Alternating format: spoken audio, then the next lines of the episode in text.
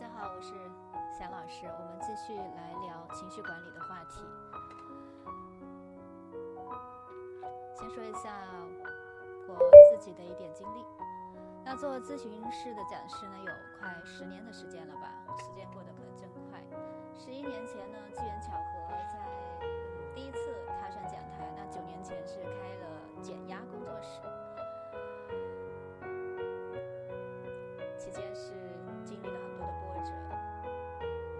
是不管怎么样，到现在我依然认为情绪管理是一个人人都该具备的技能。因为我们随时随地都在受情绪的困扰，不是吗？我也非常的认同德鲁克在《管理自己》啊这篇文章呢，是哈佛商业评论创刊以来重印次数最多的文章之一。他在这篇文章里面就探讨了自我管理是未来的趋势，应该也是现在的一个趋势。快速的成功，可是呢，又觉得阻碍重重。那如果只有一门课需要学习，那一定是情绪管理。如果把情绪管理好了，我觉得任何困难阻碍都是不存在的。你同意吗？如果不同意，或者是嗯有点道理，但是呢又还不是很清楚，那我们这个呃我的专栏也好，我的课程微课也好，或者我们这样的聊天也好，就是来慢慢跟你聊什么是情绪管理。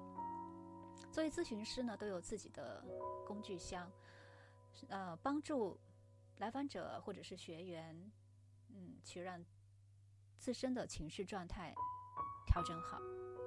但我在呃这么长时间接触这么多学员，就发现其实每个人最欠缺又最需要的是什么？其实是勇气。那勇气呢？叫尝试新东西，或者是冒失败风险，这叫勇气。那可以找到一切可用的资源，这也叫勇气。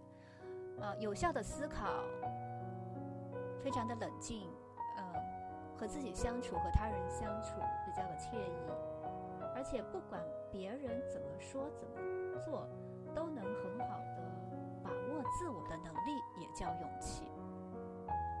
如果是在恋爱当中的一段关系。最关键的时刻，比如说吵架了，或者说要分手了，或者是，呃，我们要去追求对方，但觉得有时候开不了口，不能谈。不管是一件事情还是好几件事情，总觉得有各种的呃原因、理由在阻碍我们。但其实恰恰这个时刻来临的时候，就是必须要去谈的时候。这就是我们沟通。所以情绪管理它讲的是我们情绪的状态，同时我们怎么去把它表达出来，怎么去沟通。那我们用什么样的工具呢？可能学了很多成功学，读了很多的呃名人传记，或者学了很多成长的课程。当我们发现用到自己身上的时候，还是没有用。比如说你今天早上出门被人撞了一下，或者是开车，哎，不小心。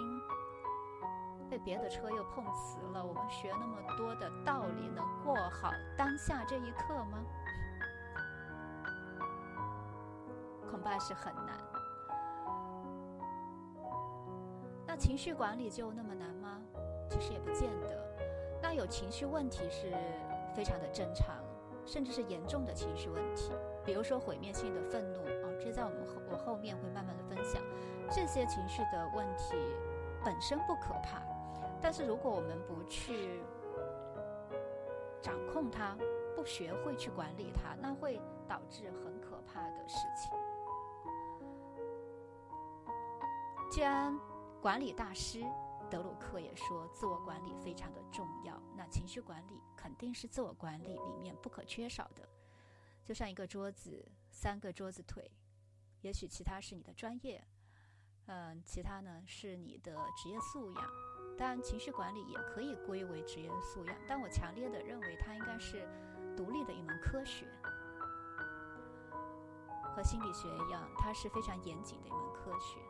所以学好情绪管理呢，不仅仅是管理大师殷切的一个预言，也是我这么多年的工作以来所总结出实践的一个认知，非常